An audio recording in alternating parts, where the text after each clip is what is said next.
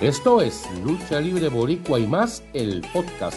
Lo que componemos el grupo de Super Luchas, te traemos una super entrevista con el mexicano Ricky Marvin.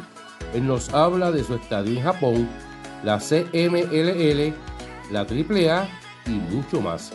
Disfruta de la primera parte de esta entrevista a Ricky Marvin.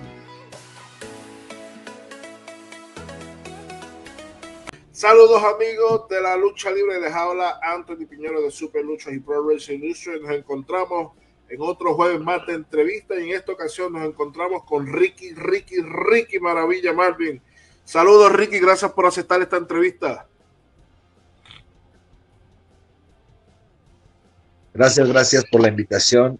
Gracias a, a todos y, y bueno, aquí estamos felices de, de compartir hoy con ustedes y también nos acompaña directamente también desde la Ciudad de México nuestra amiga Seusi. Seusi, cuéntame cómo están las cosas por allá en México. Hace frío, pero todo súper bien. Buenas noches. Y también como parte del equipo de Superlucha nos acompaña Drago José. Gracias por estar esta noche aquí con nosotros en esta entrevista con Ricky Marvin. No, el placer es mío. Saludos y buenas noches a ustedes, los compañeros, a Ricky, Anthony, Seusis y a todos los que nos están viendo hasta ahora.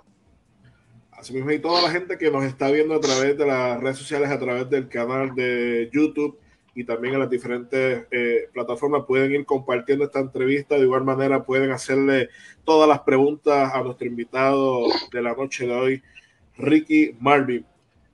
Ricky, eh, esta entrevista eh, viene, yo creo que rondando hace algunos años eh, pero finalmente se, se, da esta, esta entrevista. Recuerdo que nos conocemos de año, pero no, nos vimos la primera vez en el World Trade Center en la Expo Lucha y allí casi fue una entrevista lo que tuvimos. Pero ahora eh, finalmente se, se produce la, la, entrevista oficialmente. Claro, así es. Y te digo, este, feliz de estar aquí porque pues ya no se había podido dar, pero bueno, gracias a Dios ya se dio hoy y aquí estamos. Ricky, para, para ir eh, comenzando con, con, esta entrevista, sé que eres luchador de segunda generación. Eh, cuéntame, ¿cómo, ¿cómo fue tu, tu niñez? Eh, ¿Cómo fue la lucha libre contigo cuando niño? Cuéntame cómo nace ese amor. Cuéntame un poquito de eso. Sí, soy luchador de tercera generación. Tercera este, generación. Sí. Y bueno, eh, mi niñez fue llena de lucha libre al full, porque pues, mi abuelo, mi abuela entrenó lucha también, mi abuela le encantaba la lucha libre. mi papá luchaba y pues bueno, crecí alrededor de rines, máscaras, capas, luchadores, este, de luchadores. Entonces, fue, esos eran mis juguetes, en realidad. Entre, yo recuerdo entrené desde los cinco años lucha libre y siempre estuve en las arenas los fines de semana. hermano y yo jugábamos luchas a cada hora y cualquier cosa, cosa que era cuadrangular, ahí nos poníamos a, Me mencionas que desde los cinco años comenzaste eh, a entrenar. ¿Fue por interés tuyo o porque era como herencia de tu papá hacia ti? ¿Y qué fue lo que te dijo tu papá eh, al tú mostrar el interés de, entrenar lucha? No, yo recuerdo que acompañé a mi papá a un entrenamiento y me dijo, ¿te quieres subir, loco? Y me subía al, al ring a entrenar y recuerdo que me tuvo media hora haciendo cuello y después me enseñó a maromear y así poco a poco. Ya vio que me gustó y me, llevaba a seguir. Pero no fue por algo que me hubieran implantado o, o que tuviera que hacer porque así era, ¿no? ¿no? Yo creo el gusto se fue dando poco a poco y, Incluso seguí entrenando, ya como a los ocho años tuve mi primera lucha de exhibición con mi hermano en una función que mi papá hizo. O sea que se puede decir que tu primer entrenador fue tu señor padre. Sí, claro, sí, él fue mi maestro. Mi primer maestro. Ok, y además de tu señor padre, este, ¿quién más fue tu maestro en la lucha libre? Porque acabas de decir que empezaste a los ocho años en una lucha, en una lucha de exhibición que hizo tu papá. Pero aparte de tu papá, obviamente seguiste creciendo. ¿Quién más fue tu maestro? No, pero, o sea, fue una lucha de exhibición. Yo empecé profesionalmente a la edad de 15 años. Y este, Por eso, pero ¿quién más fue tu maestro aparte de tu papá? Eh, tuve muchos, muchos maestros, muchos, muchos. Este, entre los más conocidos en México, pues fue mm, el Negro Casas, Villano Cuarto, oh. Skyde. Leyenda. Ringo Mendoza también estuvo contigo, ¿no? No. ¿No? Esa es, una información errónea que, está en Wikipedia porque no nunca entrené con él.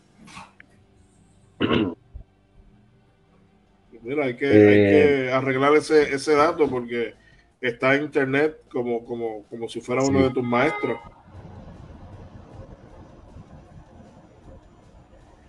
Sí, eh, Ricky, Ricky, voy, a leer aquí unos saludos de, los fanáticos que, están haciendo algunas preguntas para, para ir rápido con, la siguiente pregunta.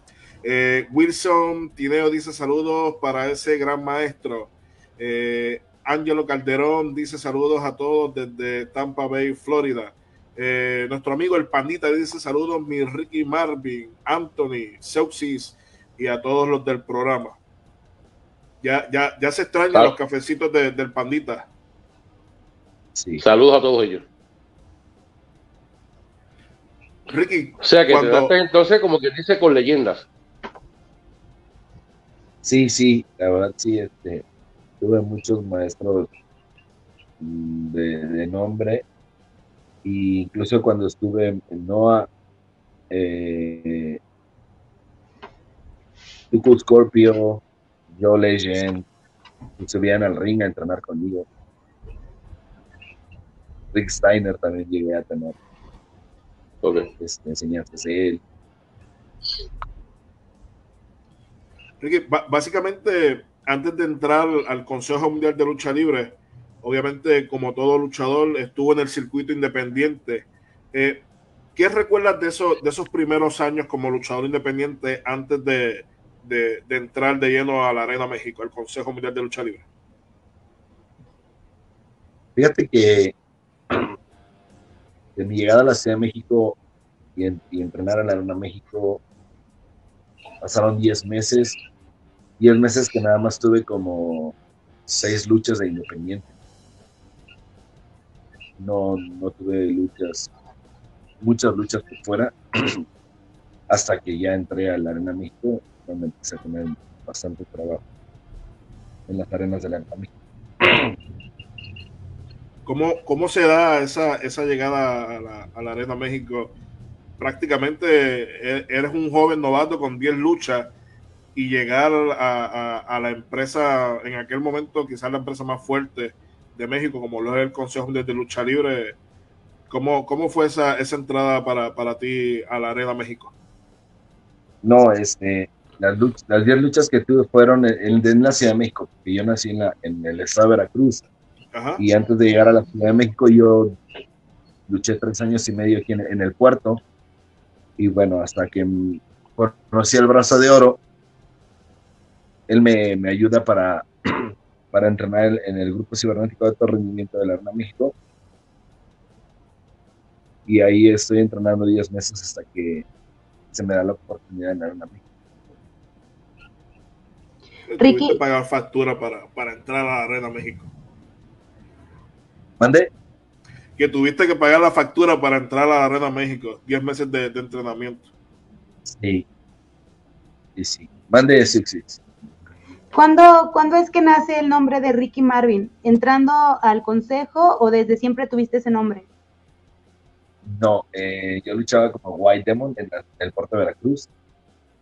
Y el negro Casas nos ve a Roberto Paz Jr., bueno, el, chilango es hijo de Roberto Paz, eh, estábamos entrenando el grupo y él nos, nos vio talento y nos dijo que nos iba a ayudar.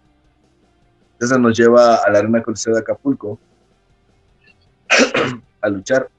Y este fue algo bien, bien chistoso porque llegamos desde temprano, fuimos a la playa, llegamos al hotel, descansamos un rato y se queda dormido el negro Casas y Scorpio Junior porque esa era la lucha estelar, mano a mano.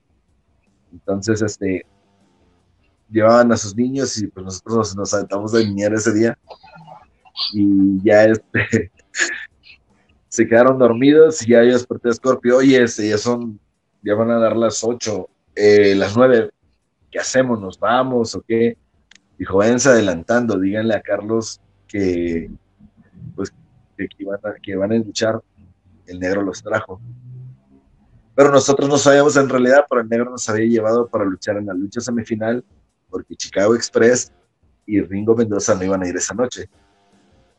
Entonces llegamos temprano y preguntamos por el promotor, y bueno, total que nos, nos nos metemos a la arena y llega el promotor y, a mí me vio muy flaco y yo pesaba 50 kilos en ese tiempo y al, y hijo de, Roberto Paz lo vio mamado, pero chiquitito, ¿me entiendes? Está más chiquito que yo. Y entonces, este, nos vio y dijo, ¿y ustedes qué? No, pues es que el negro nos trajo porque pues, que vamos a luchar. Cámbiense, ahorita van a subir en la segunda lucha. este, entonces el negro despertó y preguntó por nosotros y le dijo, Scorpio, ya se fueron. No, no mames, los van a subir. Y el negro se apuró y se fueron a la arena. Y llegó buscándonos y ya estábamos vestidos, ¿no? Entonces yo tenía mi máscara acá arriba, puesta en la cabeza. Y entonces entra y grita, ¿y ustedes qué chingados hacen ahí? Vénganse para acá. Y ya este nos llevó con el promotor y empezó a gritar, Carlos, Carlos. Y ya apareció Carlos, ¿no? Y ya le dice, ¿qué pasó, negro? Le dice, este, coño, eh, ¿qué, qué, qué, qué estos? Yo los traje porque van a luchar por este Chicago Express y por este Ringo Mendoza que la empresa los mandó. Y dijo, así delante de nosotros, mira este, y me señaló a mí, está bien flaco, y mira, mira este otro cabrón, le dijo, está bien, está bien chaparro. yo obviamente me enojé mucho porque, pues si me están llevando es por, no porque ya he querido ir, ¿me entiendes? Entonces, este, luego me dicen flaco, pues no era mi culpa, pues yo tenía 18 años. Y este, y dice negro, bueno, los mandó la empresa, van a subir por Ringo y por Chicago. Y dijo, no, no, no, estás loco, ¿cómo crees? estás loco, cabrón, ¿cómo crees? Se jaló caminando, ¿no? Y el negro se fue detrás de él y le dijo, ¿qué te pasa? ¿Por qué me dejas hablando solo? No, es que ya te dije que no, no, no van a subir. Y le dijo, bueno, si no van a subir, ok, está bien. Compadre, le gritó a, a Scorpio. Y el compadre dijo, ¿qué pasó? Dijo, vámonos. Si ellos no luchan, yo tampoco lucho. Y como era la lucha estelar, se empezó a caminar el negro. Y el, y el promotor, negro, negro, ven para acá, igual a chingada, le decía. y este, y el negro lo ignoraba. Y ahí Scorpio va atrás de él, va atrás y dice, ya está bien, haz lo que quieras, cabrón, que suban tus muchachos. Y ya se regresa el negro.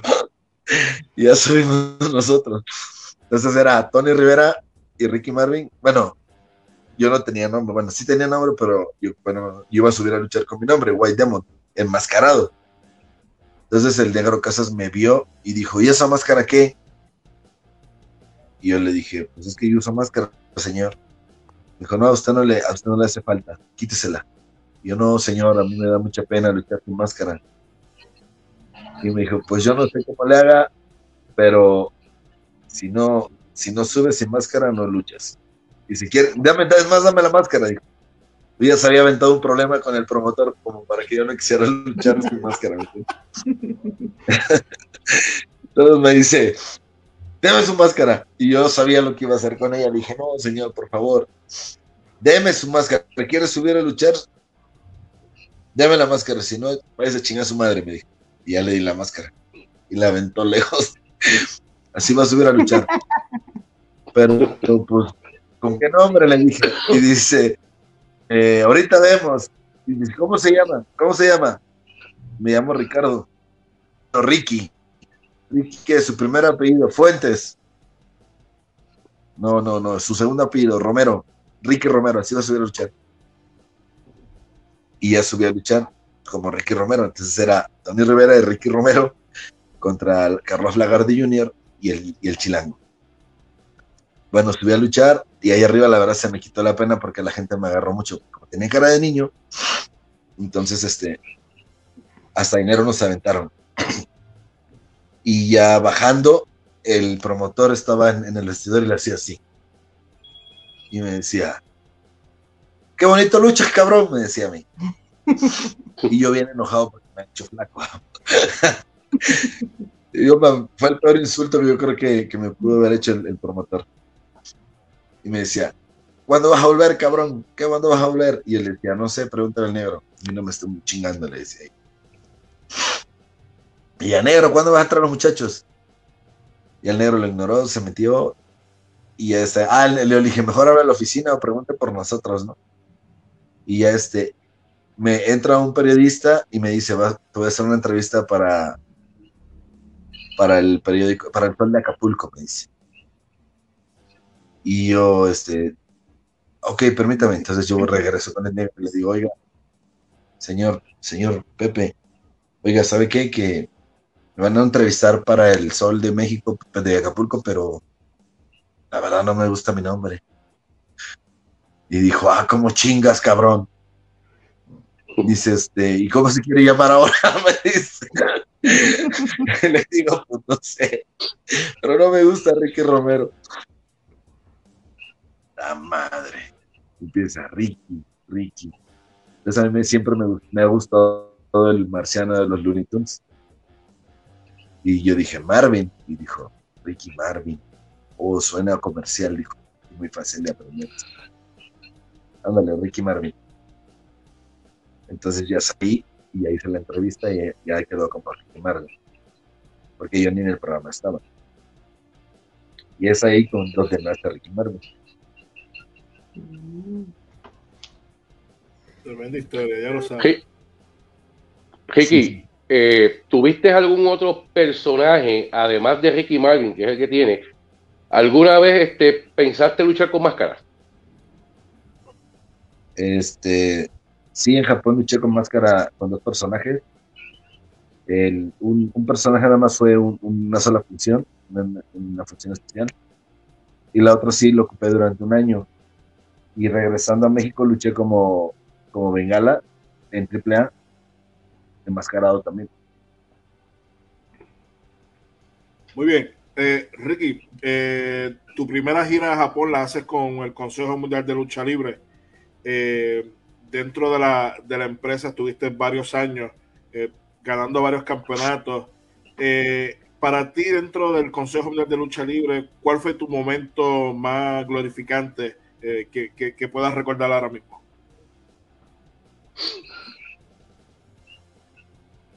Yo creo que yo creo que en el momento que me hago campeón dentro del CMLL es donde empiezo a despuntar. Yo creo que, ese fue, fue el momento en el que Ricky Marvel empezó a despegar dentro de la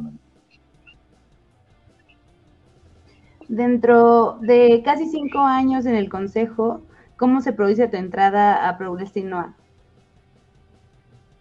Eh, mi primera gira fue con en el CML de Japón, Cacao, Planning, y de ahí posteriormente sigo viajando. Eh, mi tercer viaje fue para el Super J Cup, que lo realizó este Ichinoku Pro. Me ve el último dragón y me dice que él, que, él- que le gustaría que yo trabajara para él, pero hasta que yo terminara mi relación con el CML de Japón. Porque no quiero que diga que vaya a pensar que le estoy robando a su gente, me dijo. Y le dije, está bien. Entonces me dijo, cuando, cuando termine, cuando termine tu relación me dices y ya este, empezamos a trabajar. Entonces, pues ya estaba por tronar este, el CML de Japón. Entonces este, hablé con el promotor y le dije, oiga, fíjese que pasa esto y esto y esto. Me dijo, sí, está bien. Entonces, este, yo, yo también ya estoy por cerrar la empresa. Entonces ya hablé con el último dragón y me contrata él.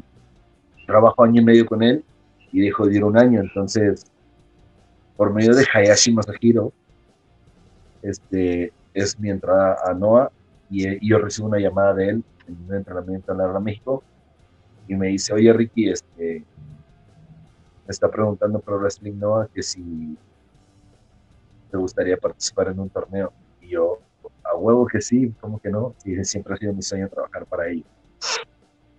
Porque Misawa Mitsuharu siempre fue mi ídolo, entonces yo quería trabajar para la empresa, ¿no? Entonces dijo que déjame hablar con ellos y yo te regreso la llamada porque están buscando un luchador para, para un torneo y quieren que sea mexicano. Perdón. Me devuelve la llamada y ya me dice que, que sí, que voy a, entrar al torneo y voy tres semanas. Y llego en junio del 2003 eh, no recuerdo qué fecha, pero este, ahí es donde empiezo a, trabajar con ellos. Luego me llevan en otra, a los dos meses me llevan con Guerrera para este, retar a Marutilla que canta por los campeonatos de, de cruceros de pareja. Ya de ahí me, me, piden por tres meses y es para empezar a vivir en Japón, porque pues, nada, me la pasaba, nada más regresaba a cambiar visas, volé. Y hasta en el 2005 que, que yo firmo contrato.